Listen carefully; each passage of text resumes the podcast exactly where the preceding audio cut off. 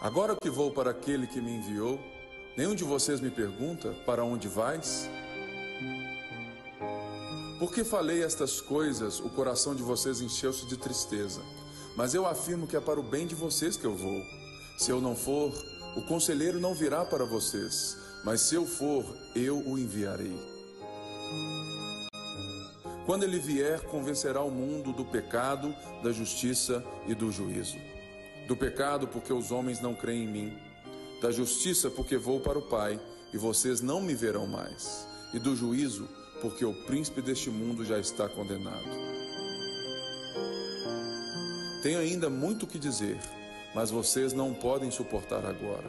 Mas quando o Espírito da Verdade vier, ele os guiará a toda a verdade.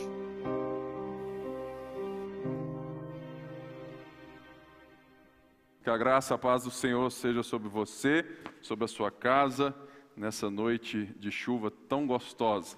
É um prazer, mais uma vez, estarmos aqui. Estamos todos é totalmente maravilhados com tudo aquilo que Deus faz e aquilo que Deus tem feito toda quarta-feira em João. Abra aí a sua Bíblia em João, no capítulo 16. Nós estamos hoje no capítulo 16 diante dessa série. Se você quer, fala assim, puxa vida, então quer dizer que eu não vi os outros 15. Você pode ver acessando o YouTube da nossa igreja, vai lá, quarta na palavra, nós temos todas as pregações disponíveis para abençoar você em qualquer lugar desse mundo, para que você seja abençoado e forjado à imagem do Filho. Irmãos, Sempre que existe saudade, existe uma lembrança das nossas vidas de algo bom, às vezes de alguns traumas, não é verdade? Existem muitas saudades que, que várias vezes nos lembram algo ruim também. Mas hoje eu quero que todos pensem em uma saudade que de fato te traz boas memórias. Imagine você andando com alguém que marcou a sua vida por três anos e meio, alguém que te escolheu, alguém que te chamou, te convidou para ser discípulo dele. Você viu essa pessoa de pertinho, você tocava, você dormia perto dela, você servia ela, ela te servia, era um relacionamento de amigos, de um mestre e de seus discípulos vivendo algo que muitos gostariam de viver. E de repente, esse mestre começa a dizer que ele tem que morrer. Esse mestre vem e começa a dizer que ele tem que entregar a sua vida. E os discípulos então, eles ficam tristes porque eles não entendem de acordo com a religião deles, o judaísmo, eles criam e tinham na mente que o Messias que viria seria um Messias que viria montado em um cavalo, entrando como rei, desbaratando o império romano e livrando Israel, para que Israel fosse essa nação maravilhosa tantas vezes dita pelo próprio Deus. Imagine você nessa situação. Se nós já temos saudade de pessoas próximas a nós, se nós já temos tristeza quando essas pessoas nos deixam, imagine você sendo ensinada aos pés de Jesus por três anos e meio, e de repente, ele mesmo começa a dizer palavras que estavam um pouco fora da sua compreensão do Messias. E diante disso, ele vai e constrói, e quando ele diz que nós somos ramos da sua videira, que nós temos que permanecer nele, que ele é tudo em nós, nós nos apegamos a ele. E de repente, você se lembra e ele começa a dizer que está na hora dele ir embora. Tudo isso aconteceu na última noite, aonde Jesus estava deixando as suas últimas palavras. Em João, desde o capítulo 14 até agora, Jesus está estava também no cenáculo fazendo a última ceia depois de três anos e meio brindando, ensinando e, e, deixando para os seus discípulos um legado que eles deveriam levar por toda a vida. E ele disse que, olha, vocês estão em mim e eu estou em vocês, permaneçam em mim. E de repente, Jesus, no capítulo 15 e no começo deste capítulo 16, ele começa a falar de perseguição. Ele fala: Olha, vocês vão ser odiados, porque o mundo me odeia. Vocês serão odiados pelos religiosos, porque eles me odeiam e querem me matar. Mas se alegrem por isso. Ou seja, todo o capítulo 16 está totalmente baseado em um contexto onde provavelmente Jesus já estava andando para o jardim do Getsemane aonde ele se entregaria, mas os religiosos e romanos achavam que eles estavam indo buscar Jesus. Aonde Judas já havia entregue Jesus por 30 moedas de prata, estava a ponto de lhe dar um beijo, o beijo da traição.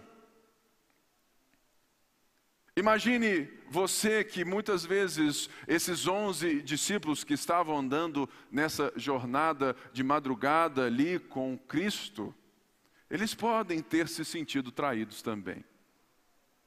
Poxa, nós deixamos tudo. Eu deixei, Senhor, a minha empresa de pesca. Pedro poderia dizer isso. Mateus vinha e falou: Olha, eu deixei de ser um empregado da Receita Federal cobrando impostos para te seguir, e agora você vem com esse papinho de que vai embora. E de repente, Jesus nos mostra que é necessário que ele vá. E ele vai hoje nos ensinar a respeito da pessoa do Espírito Santo.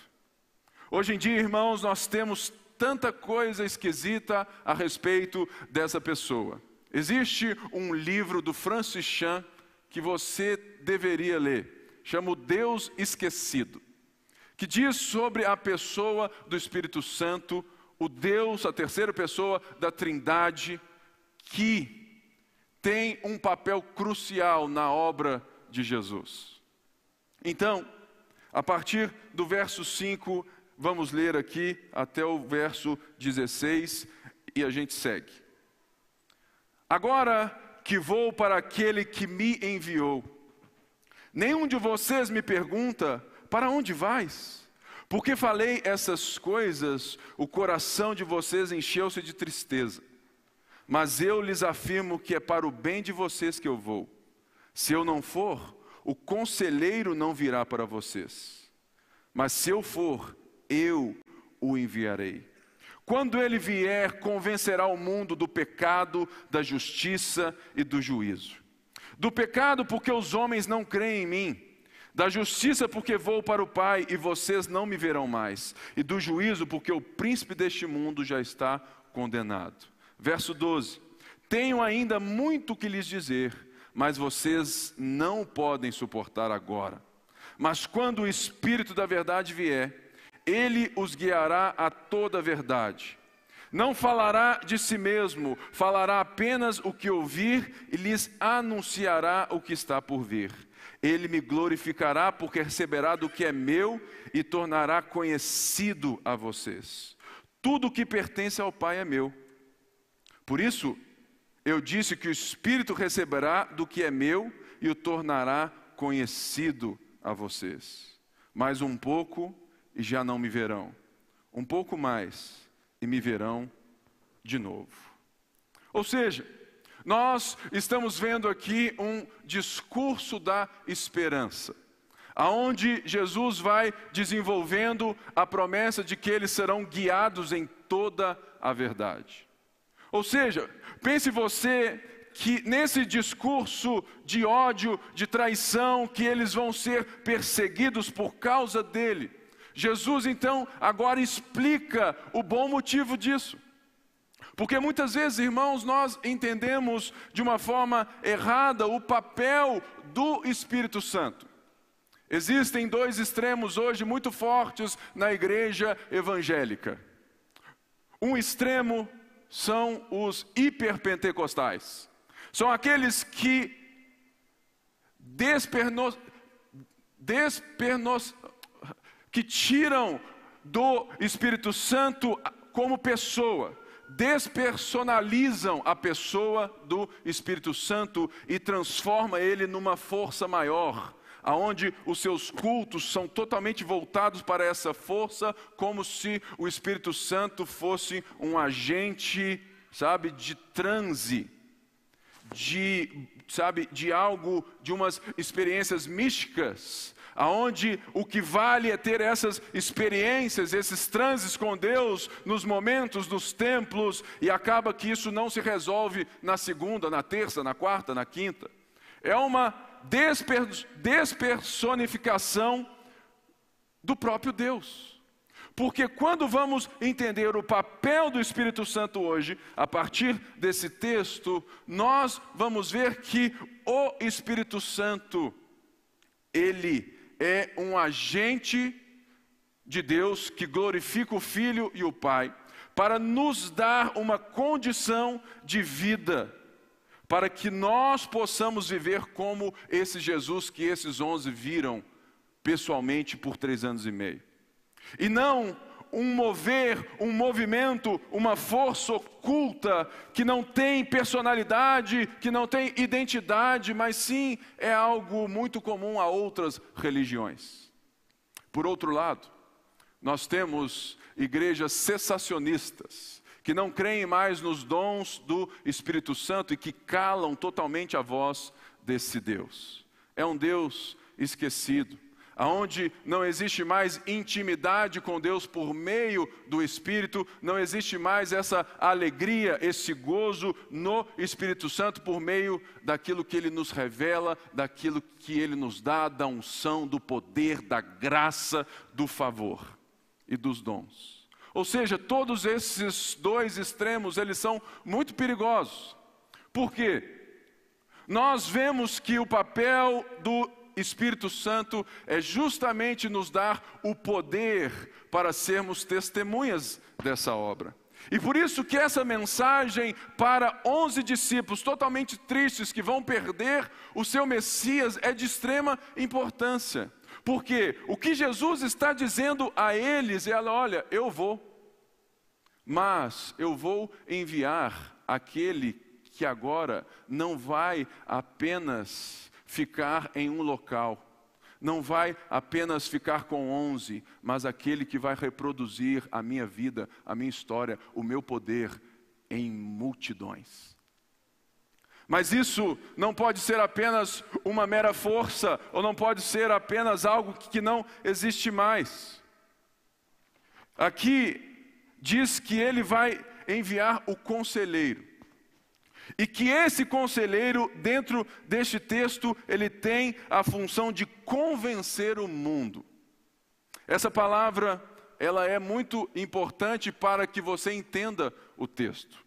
Essa palavra no grego, ela não só tem esse intuito de convencer, no sentido que quase todo mundo aqui já foi ensinado de que é o Espírito que convence as pessoas para que elas aceitem a Cristo e sejam salvas.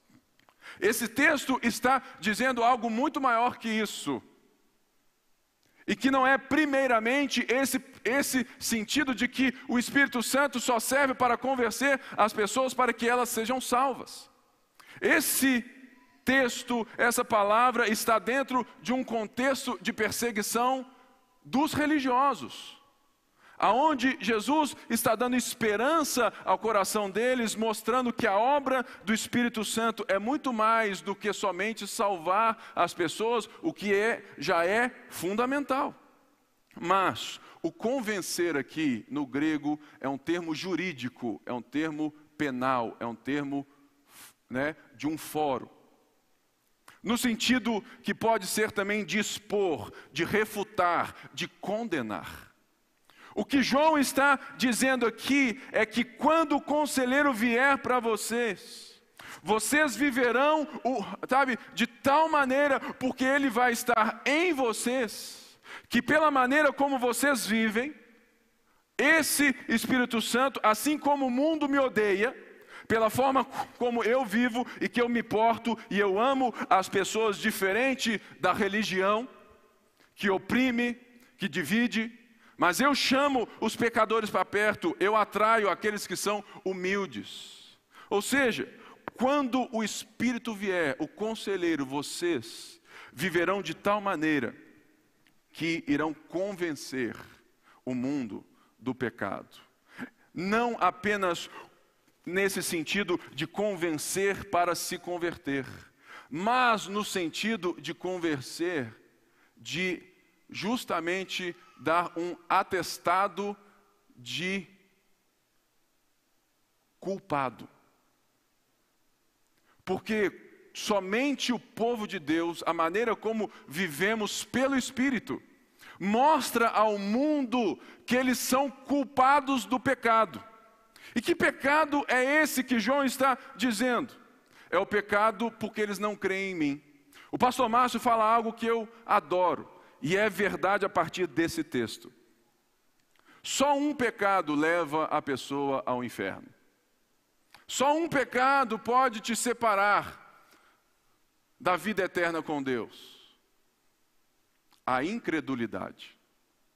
A incredulidade é justamente isso, que quando a ação do Espírito vem para convencer o mundo de que eles não creram no Salvador quando ele veio, porque João está totalmente explicando aquilo que ele disse no capítulo 1, que o Verbo se fez carne e habitou entre nós, e esse Verbo era Deus, estava com Deus e fez todas as coisas. Jesus é Deus, e sendo Deus, ele não se gabou de ser, mas ele se humilhou.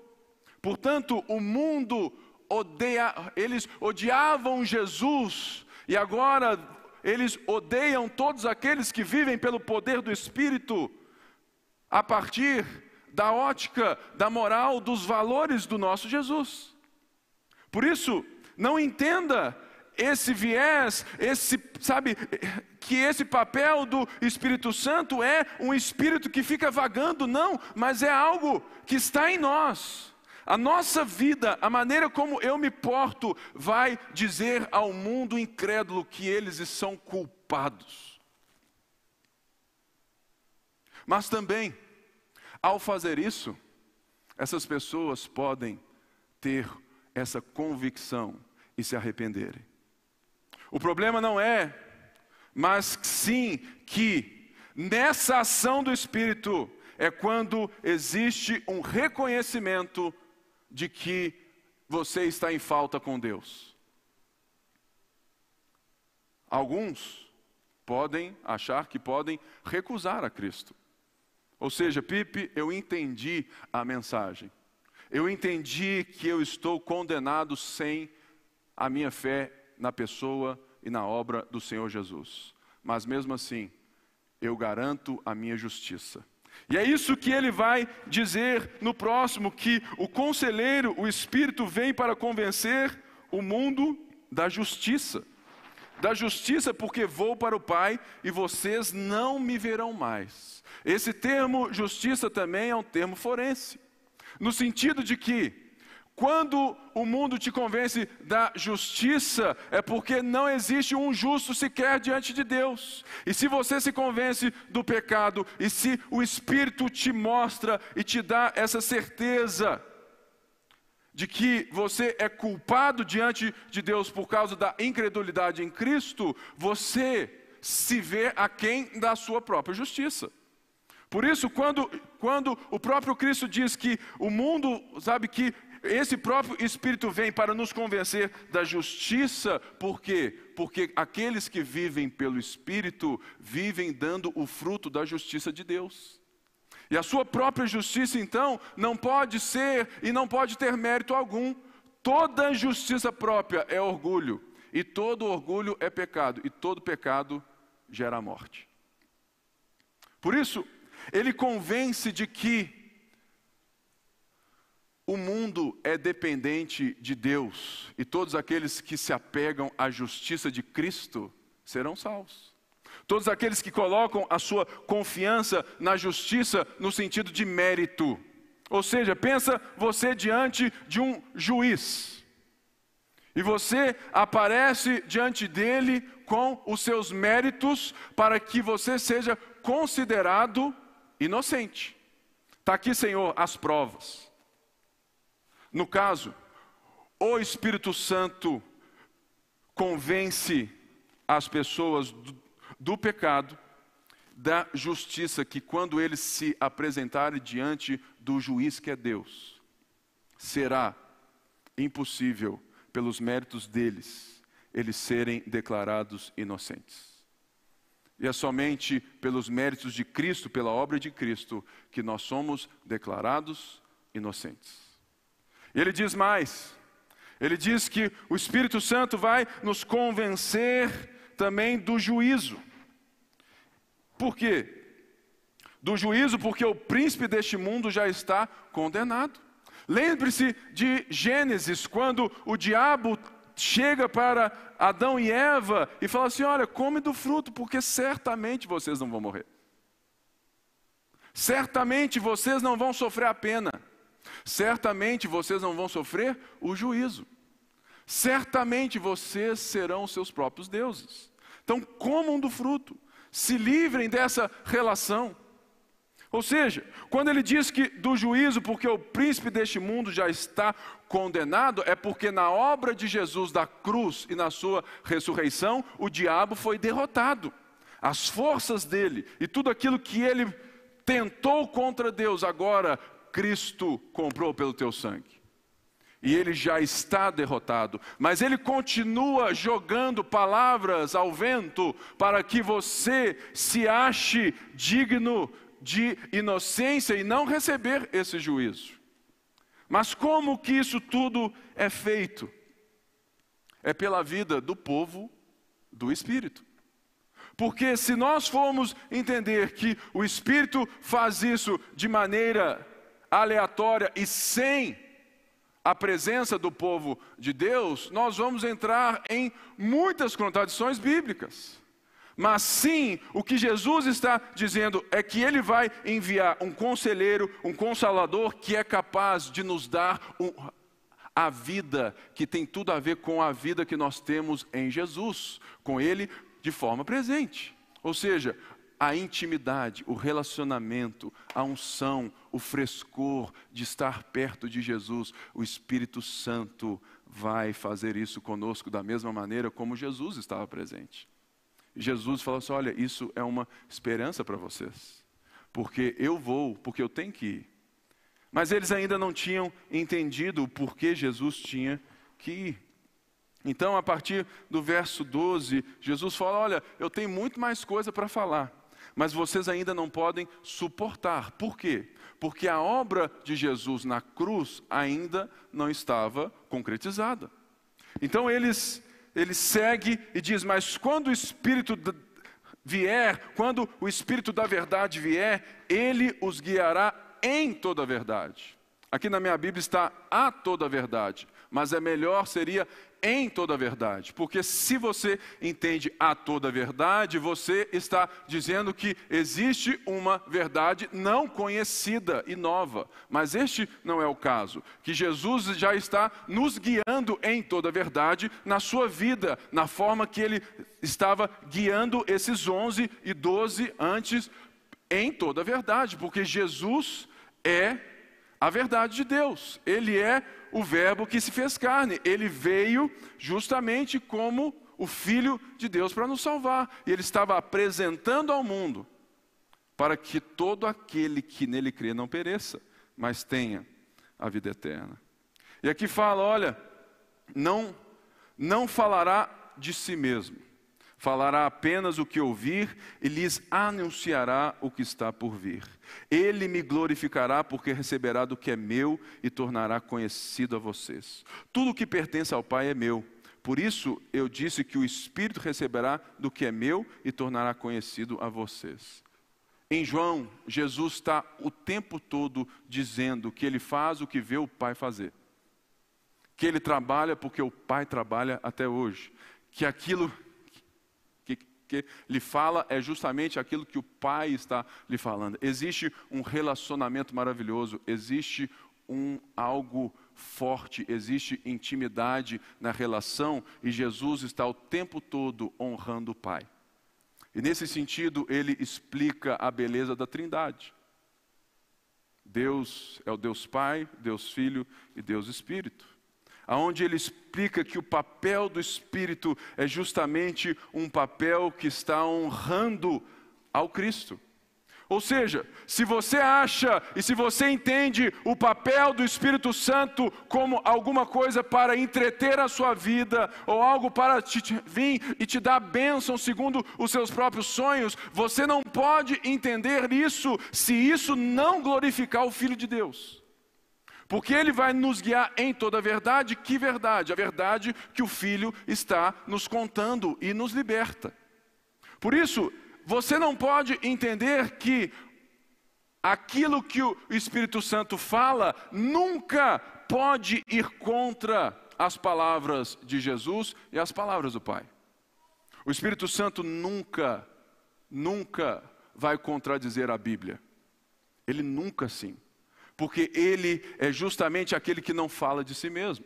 E até mesmo a Bíblia, o Novo Testamento, é justamente esse Espírito Santo que o próprio Jesus disse que lembraria os apóstolos as palavras dele. E hoje nós temos isso pela ação e pela maneira que o Espírito Santo está lembrando João das palavras de Jesus. Ele estava inspirando João, Paulo, Pedro, Tiago para que hoje você tenha nas suas mãos a palavra de Deus. Por isso, ele não fala de si mesmo, assim como o pai não se gloria nele mesmo, o filho não se gloria nele mesmo, o espírito não fala nada sobre si, ele só joga o holofote. Aqui mesmo hoje, né, é, temos várias luzes aqui. O Espírito Santo é como uma luz dessas. Ele é um holofote escondido que vai julgar luz no ator principal. O Espírito Santo joga todas as suas luzes no Mestre, em Jesus. E ele nos ensina a viver jogando também toda a nossa vida no Mestre. Será que hoje você entende isso e você então passa a entender que o papel do Espírito Santo é te dar uma vida de segunda a segunda a partir das palavras, dos valores, do amor do próprio Senhor Jesus Cristo? Ou será que você ainda continua buscando num culto de uma igreja uma sensação emocionalista do Espírito Santo como, sabe, uma força? E na segunda-feira você é tão fraco que não consegue nem sair da sua cama. Ou seja, é justamente sobre isso que o Espírito Santo vem, ele vem para nos dar um poder para vivermos a nossa vida como Jesus viveu. E ele vem para convencer o mundo pela maneira como nós vivemos, porque nós replicamos a Cristo. Ou deveríamos. Por isso, ele glorifica o Pai. E Jesus fala: olha, tudo que pertence ao Pai é meu. Por isso, o Espírito receberá do que é meu, e eu vou dar isso a vocês. Tudo aquilo que Jesus ainda não disse, porque eles não tinham como suportar. Pense, irmãos, que nós hoje estamos após a obra do Senhor Jesus Cristo, e por termos o Espírito Santo, por termos a graça de Deus derramada e se somos crentes em Jesus, somos a habitação do Espírito. Para nós é muito mais óbvio entender, mas pense bem, eles estavam diante de uma pessoa Eles não tinham qualquer ação do Espírito neles. Essa pessoa era a pessoa. E Jesus os protegia, Jesus os ensinava, mas ele estava próximo. Quando Jesus morre e ressuscita, e ele vai agora dizer isso, é como se houvesse um abrir de olhos. Ó, oh, agora entendi. Por quê? Porque agora o Espírito Santo ilumina. Agora o Espírito Santo traz luz. Agora já não é mais noite. Por quê? Porque o Consolador nos lembra, nos capacita, nos empodera. Por isso, agora, Jesus disse: quando ele vier, vocês vão ser capazes de entender coisas que eu não pude falar para vocês. Irmãos, nós vivemos numa época maravilhosa, mas é uma responsabilidade também. Será que você entende e você vive esse poder do Espírito Santo? Porque às vezes né, você pode somente acessar ou querer o poder do Espírito Santo quando algo lhe falta. Quando há um câncer na sua casa, quando você perde o emprego, quando te falta algo. E você começa a usar os dons, o dom de línguas agora, você faz e vai mais na igreja, faz a corrente dos 350 e meio, você faz a unção do copo d'água, você faz de tudo querendo o poder do Espírito, mas antes, na segunda-feira, na terça-feira, no seu trabalho, as pessoas que trabalhavam com você nunca viram Jesus em você, porque você não se dava ao poder do Espírito, a ser cheio do Espírito para ser excelente no trabalho para ser excelente como marido, como pai, nas coisas que parecem triviais, mas são nelas que as pessoas enxergam Jesus em nós. Eu vi recentemente o Instituto Hagai soltou uma pesquisa.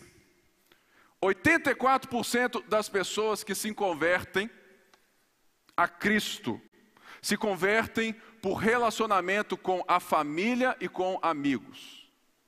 84%. E a minha pergunta foi: por que, que nós investimos tanto nos outros 16%? Em ter evangelismo nas praças, tudo isso é válido, mas tudo isso é menor do que investimos na sua vida, na sua vida, na sua vida, para que você deixe o Espírito Santo te encher, para que a sua segunda-feira, na sua casa, no seu trabalho, seja poderosa em Deus. E que o seu testemunho e que a sua vida é esse meio de convencer o mundo da justiça, do pecado e do juízo. Mas, nós sectarizamos a vida com Deus. Eu conheço muitos irmãos, atendo muita gente, e é muito triste vermos essa divisão entre o sagrado e o secular. Se o Espírito Santo é santo e ele habita em você, o que de secular você faz na vida? Não dá para entender.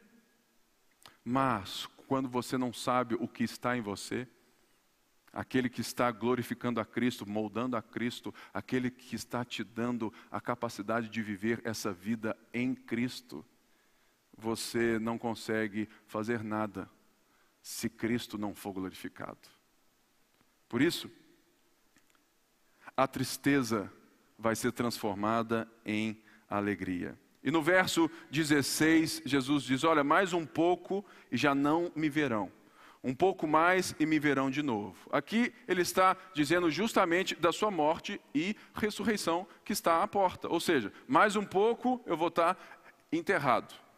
E vocês vão achar que nós perdemos.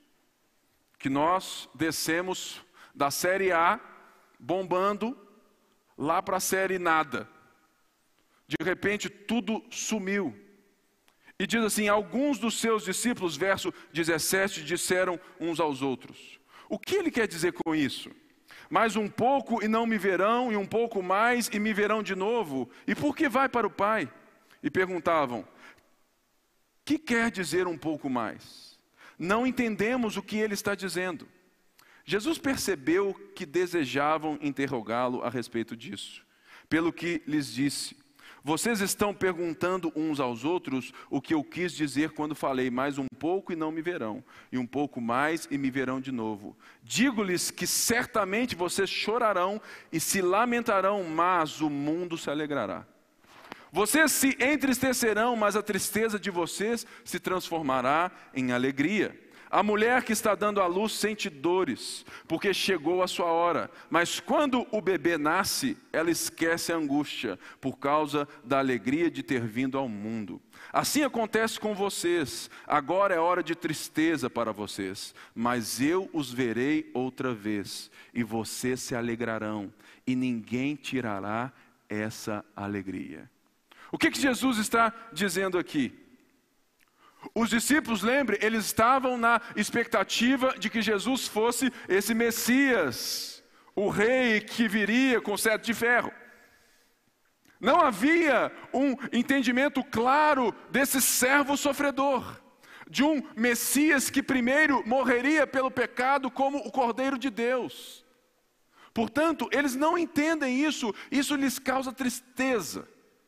Mas Jesus agora deixa a coisa muito clara. Ele fala assim: olha, por um pouco, o mundo vai se alegrar. Ou seja, naquele mesmo dia, numa sexta-feira, o mundo se alegraria, os romanos zombariam dele na cruz, os judeus fariseus e saduceus estariam lá olhando para ele naquela cruz, falando assim: se tu és filho de Deus, desce daí, cara. Cadê? Cadê o bonzão que curou todo mundo? Da mesma forma, quando muita gente vira para você, irmão e irmã, e pergunta: onde está o seu Deus? Onde está o seu Deus quando vem o câncer sobre a sua vida, quando vem uma falta de emprego? Onde está o seu Deus quando você desliza na vida? O mundo é cruel com o crente, porque ele não entende a alegria que o crente tem. Então Jesus diz: Olha, por um pouco, porque quando eu estiver naquela cruz, o mundo vai zombar de nós. Mas ele diz: Olha, vocês me verão de novo ou eu verei vocês de novo. Porque quando Jesus ressuscita dentre os mortos, irmãos, imagina a alegria, a esperança, imagina a festa dos discípulos, imagina o que nós deveríamos estar alegres por esse fato na história que nos deu vida. Eles se alegrarão de novo, porque Jesus cumpriu a ordem de seu pai, a missão de seu pai, e ele morreu na cruz pelos nossos pecados, porque todos pecaram e destituídos estão da graça de Deus, da glória de Deus, mas agora Jesus reconstruiu o caminho para mim e para você. Por isso, ele diz: olha, a partir desse dia, a partir do dia que vocês me, me, me, sabe, me virem ressurreto, uma nova história, um novo tempo, uma nova era começa, a era do Espírito. Aonde vocês não precisarão de mim como esse Cristo com vocês, como alguém que está próximo, mas vocês me terão em vocês. Eu vou estar em vocês e vocês em mim. E por isso que a partir do verso 23, ele diz assim: Olha, naquele dia vocês me perguntarão mais, não me perguntarão mais nada, porque o Espírito os revelará. Naquele dia, ou seja, no dia, no momento após a ressurreição, nós que cremos em Jesus e temos o Espírito Santo, nós temos o Espírito para nos guiar em toda a verdade. Ele ilumina a palavra para nós, ele traz, sabe, essa certeza, e ele traz muitas vezes e sempre a convicção do pecado. Eu vivo isso muito, principalmente em casa, né? Porque todo mundo peca mais em casa. Quando você fala um pouquinho grosso com seu filho, um pouquinho grosso com a esposa, quando você perde a paciência, Ou seja, tu, ou seja, todos nós somos assim em certo momento. Mas existe um espírito, existe o espírito que vai nos sondando, que vai nos alegrando, que vai nos dando essa vida. Fala assim: olha, você errou. Se volte para Deus. Peça perdão para sua esposa. Peça perdão para o seu filho, peça perdão para o seu amigo, peça perdão para o cara não crente do seu trabalho que você foi grosso por, porque você não o considera muito. Peça perdão. Aí você fala assim: eu pedi perdão? É, porque você tem o poder do Espírito para viver fora do seu ego, fora do seu orgulho. Por isso, você tem o poder de Deus para viver como Jesus viveu. E ele diz assim: Olha, vocês não me perguntarão mais nada, eu lhes asseguro que meu Pai lhes dará tudo o que pedirem em meu nome. No capítulo 15, nós vimos que ele disse a mesma coisa: olha, quando vocês estão em mim, quando vocês são o ramo e eu sou a videira, vocês vão pedir o que quiser. Aí os crentes muito bocão já só. Opa, aleluia! Dá um carro importado aí, Jeová. Dá uma esposa bonita. Me dá isso, me dá aquilo. Me dá um emprego que eu ganhe 25 mil. E sem imposto de renda, por favor. Ele não, ele não está dizendo isso. No capítulo 15 já deixou muito claro que quando nós somos o ramo da videira, nós somos incapazes de pedir aquilo que a videira não gostaria. Ou seja, quando nós oramos agora em nome de Jesus, nós oramos justamente, nós somos chamados e guiados pelo Espírito em toda a verdade para orarmos a vontade de Jesus. É por isso, irmãos, que nós precisamos aprender a orar. E não existe vida de oração sem vida de devoção à palavra. Porque todo mundo que ora muito e não lê a Bíblia, ora para outra coisa ou ora totalmente errado. Ué, mas pastor, orar não é só falar com Deus? Não.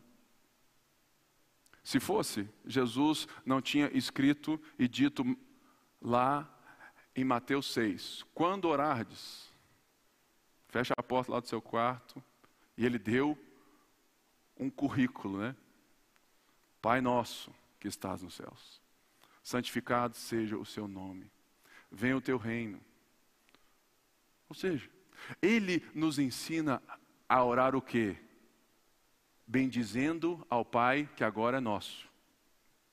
Segundo, ele nos ensina a deixar com que o reino dele venha sobre nós e que a vontade dele seja feita. Por isso, quando ele diz aqui em João 16 que nós vamos pedir tudo em nome dele e vai ser dado, é justamente porque nós temos essa vida pelo Espírito Santo que nos leva à vontade de Cristo. Por isso eu oro à vontade de Deus.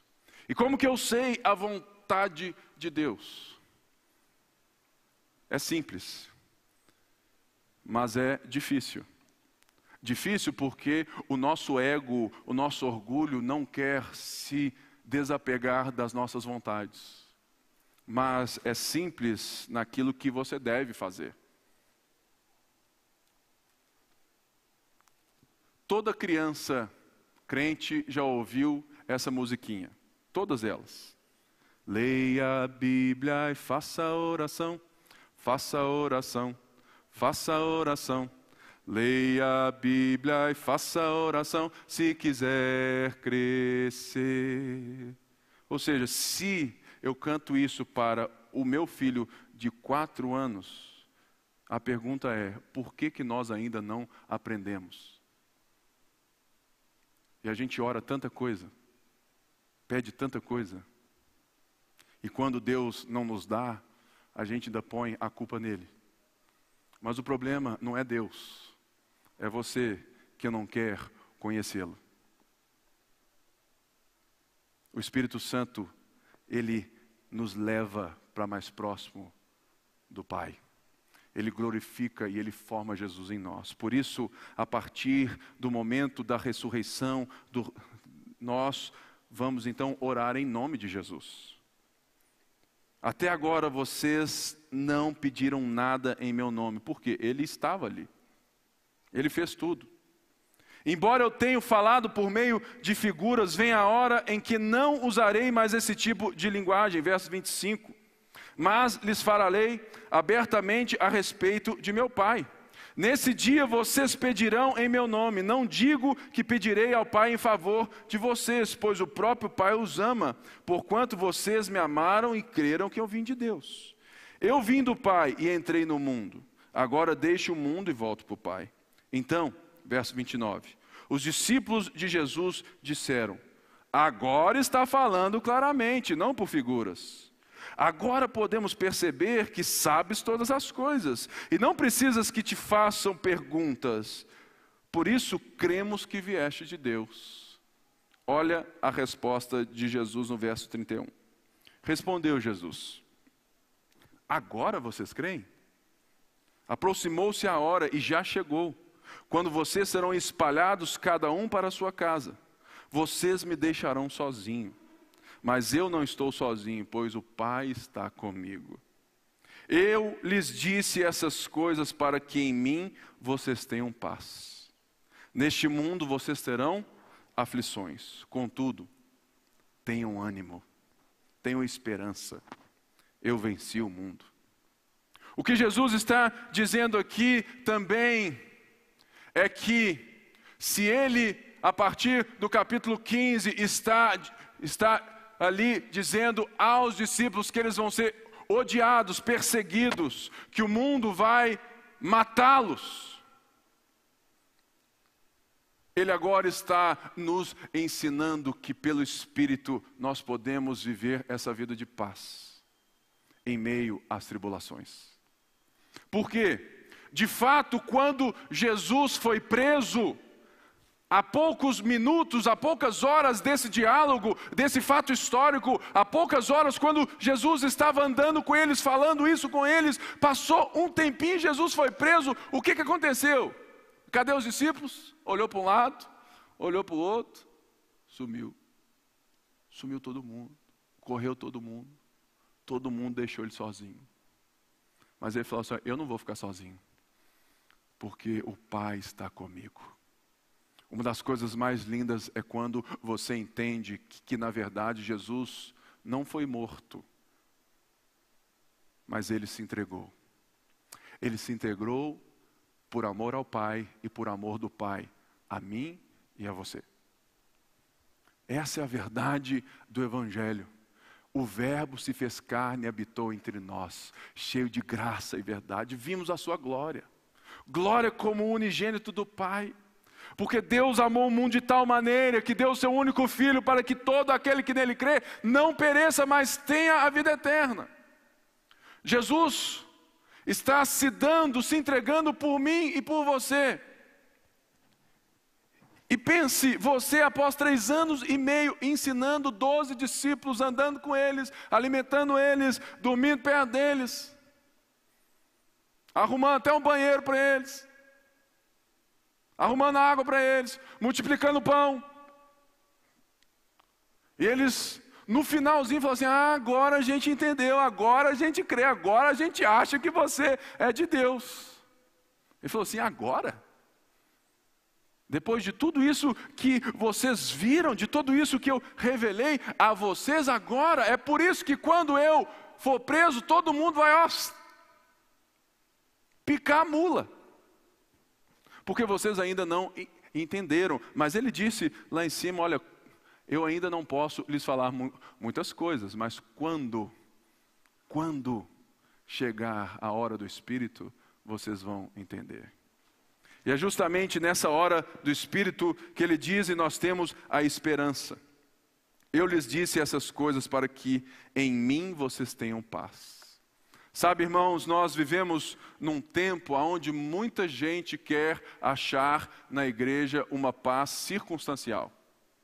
Muita gente quer que Deus construa para você um mar de rosas, uma vida abençoada. E o pior, tem muita igreja te chamando e dizendo e te prometendo isso. Aí você vem, você é enganado por doutrinas escusas, maldosas, só querem ganhar você, só querem encher a casa. Mas não. Quando você entende que Jesus te dá paz no Espírito Santo, além das circunstâncias, você é odiado e sorri porque Ele está com você. Você é oprimido e sorri porque Ele está com você. Você pode ser assassinado por causa do Evangelho que você canta na prisão como Paulo e Silas.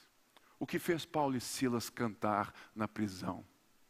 O poder do Espírito, a comunhão com o Espírito, o papel do Espírito. O papel do Espírito é testemunhar, é nos levar a testemunhar da obra do Filho. Por isso, nessa noite, eu quero deixar esse desafio para nós nessa semana. Será que você tem sido cheio do Espírito para que as pessoas possam ver Jesus em você? Será que, que hoje você quer ser cheio de Espírito para que a sua vida seja vivida nos princípios de Jesus? Pelos valores de Jesus e com o amor de Jesus, porque se Jesus não for o mediador dos nossos relacionamentos, esquece, nós vamos nos consumir. Mas quando Jesus é o nosso Senhor e Salvador, Ele nos garante e nos envia o seu Espírito. E esse Espírito nos dá o poder de vivermos um mundo de paz em meio à tribulação. Porque ele fala assim: tenham bom ânimo. Não é fácil, irmãos, nós temos bom ânimo em momentos de crise, não é fácil, mas quando nós entendemos a realidade da ressurreição, a realidade da obra de Jesus e a pessoa do Espírito Santo, a gente ri em momento de crise, porque a gente pode fechar os olhos e receber auxílio daquilo que o mundo não pode. E que nós temos a certeza de que a nossa pátria é nos céus. Que a nossa pátria é nos céus. E que o reino de Deus é justamente esse reino que dá a nós a possibilidade de sermos peregrinos nessa terra. Por isso eu peço agora que todos fiquem de pé. Eu quero que, de uma forma bem simples, você feche os seus olhos e deixe que o Espírito Santo sonde o seu coração. Talvez você está em casa, ouviu essa mensagem e Deus tocou você. Você ouviu, mas de fato você está desviado, afastado da comunhão dos santos e da comunhão com o próprio Espírito. Nessa noite eu quero convidar você de volta voltar-se aos caminhos, voltar-se para Deus. Ou talvez você está me vendo agora e você não é um crente em Jesus Cristo, mas nessa hora você quer dizer, pastor, eu quero Jesus na minha vida. Eu quero Jesus na minha vida, eu quero receber o Espírito Santo, eu quero viver nessa maneira. Você vai enviar um e-mail para mim, quarta@lagoinha.com. Nós vamos entrar em contato, nós vamos responder você, nós vamos enviar um livro para você, nós vamos ajudar você nessa estrada nova com Jesus. Talvez você está aqui no templo hoje e você se percebeu totalmente desviado de Deus. Ou você viu que de fato de Deus você não tem nada. E você foi convencido de que sem Deus a sua vida é uma autoestrada para o inferno. E Jesus diz: arrependei-vos, arrependei-vos, porque é chegado o reino de Deus. Por isso, todo aquele que se arrepende e crê que Jesus é o Senhor e Salvador da sua vida e confia na sua obra, confia no teu amor por você, naquilo que ele fez na cruz do Calvário, quando Deus o ressuscitou dentre os mortos, você será salvo. Mas eu quero orar, orar por todos aqueles que ainda não tiveram essa entrega. E talvez exista alguém aqui. Se você está desviado e quer dizer, Pipe, eu volto aos caminhos do Senhor, ou se você quer de fato dizer, eu quero Jesus na minha vida, de forma tranquila, levante bem alto a sua mão que eu quero orar por você. Existe alguém aqui que quer se voltar a Deus ou quer falar, Cristo, eu te aceito, eu te quero, eu me arrependo? Existe alguém? Em casa você deve Glória a Deus, nós temos uma mão ali. Em casa, você pode estar ali e falar assim: Pipe, eu estou aqui levantando a minha mão. Levante a mão escrevendo um, um e-mail para mim, quarta.lagoinha.com. Ô irmão, aí vem aqui pertinho que eu quero orar, é por você. Aí tem mais alguém? Você pode vir, que eu quero abençoar a sua vida nessa noite. Graças a Deus.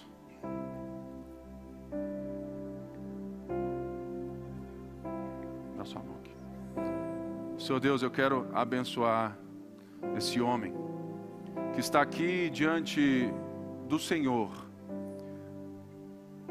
dizendo de alguma maneira que ele reconhece que precisa de Ti.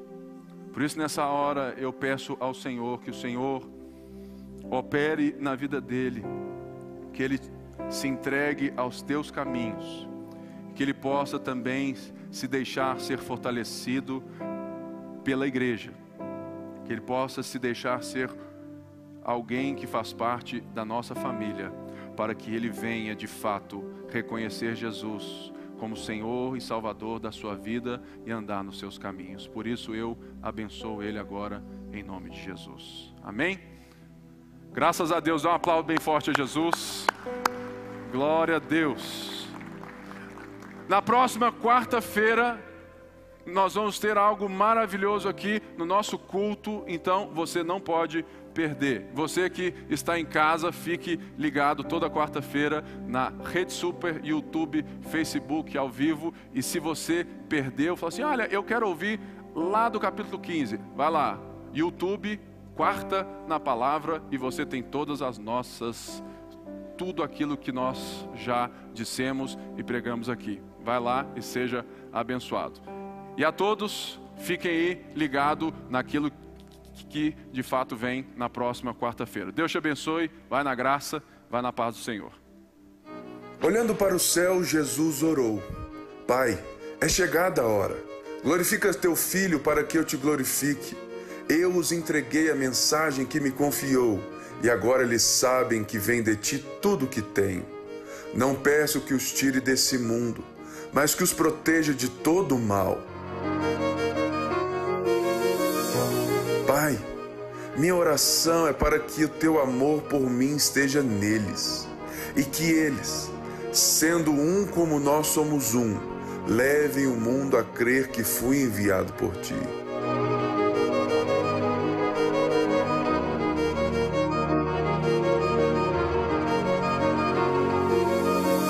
Eu revelei o teu nome a eles e continuarei a fazê-lo. estarei neles